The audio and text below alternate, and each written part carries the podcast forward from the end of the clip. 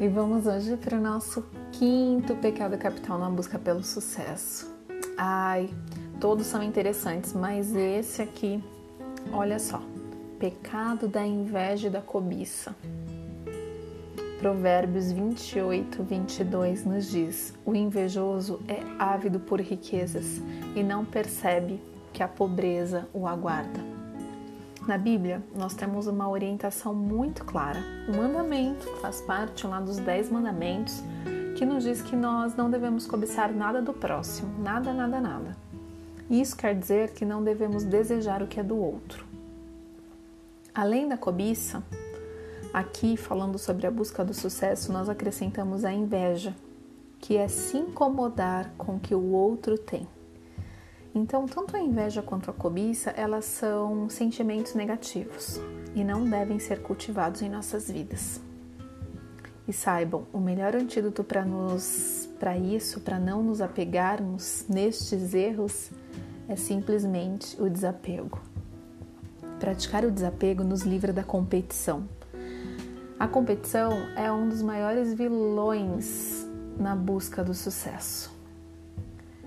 Se não equilibrada, pode se tornar uma competição invejosa. E eu não estou falando da competitividade saudável, aquela que inclusive é uma característica muito apreciada pelas organizações em seus profissionais. Eu estou falando de ficar competindo o tempo todo, comparando o tempo todo tudo que temos e o que somos com os outros. A régua que nivela a nossa vida, ela deve ser somente nossa porque nem sempre o que é bom para os outros é bom para mim.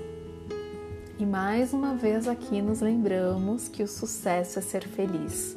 E a felicidade é um estado de espírito, e para desfrutá-la é necessário um conjunto de muitas outras coisas, de valores, e cada indivíduo possui a sua lista de realização. Quando a Bíblia aqui fala que o invejoso empobrecerá, também não está se referindo a algum castigo vindo dos céus, vindo de Deus sobre a cabeça dos invejosos, não é isso. Está dizendo simplesmente que os invejosos eles desperdiçam a sua energia em algo que não lhes traz resultado algum e ainda os faz retroceder. A pessoa invejosa, ela foca toda a sua atenção, direciona todas as suas energias para as coisas que não trazem resultados. E além de tudo isso, elas ainda vivem num estado de dor e julgamento, onde a comparação com o outro se torna inevitável e constante. E nós sabemos que todas as vezes que a gente se compara com alguém, que nos comparamos com outras pessoas, nós sofremos. Esse não é o melhor caminho para a vida e para o sucesso. E a gente sabe também que ninguém gosta de ser comparado. Nós não gostamos quando somos comparados a outras pessoas o tempo todo. Então, por que nós mesmos fazemos isso com a gente? Vale aqui uma grande reflexão.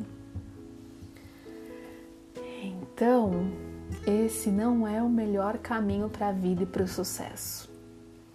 E aí algumas perguntas para nós. De quem é a régua de medida que mede a sua vida, que nivela a sua vida? Tudo aquilo que você deseja conquistar, você deseja por quem? Pense nisso, foque as suas energias, as suas forças nos seus objetivos e caminhe sobre os conselhos sábios de Deus e certamente prosperará. E por fim, mais uma frase para nossa reflexão, que é uma filosofia dos sábios do Havaí. Abençoe aquilo que você quer. Muito obrigada por estar aqui. Eu sou a Tatiane Araújo, um grande abraço. Nos vemos no próximo episódio. Até lá!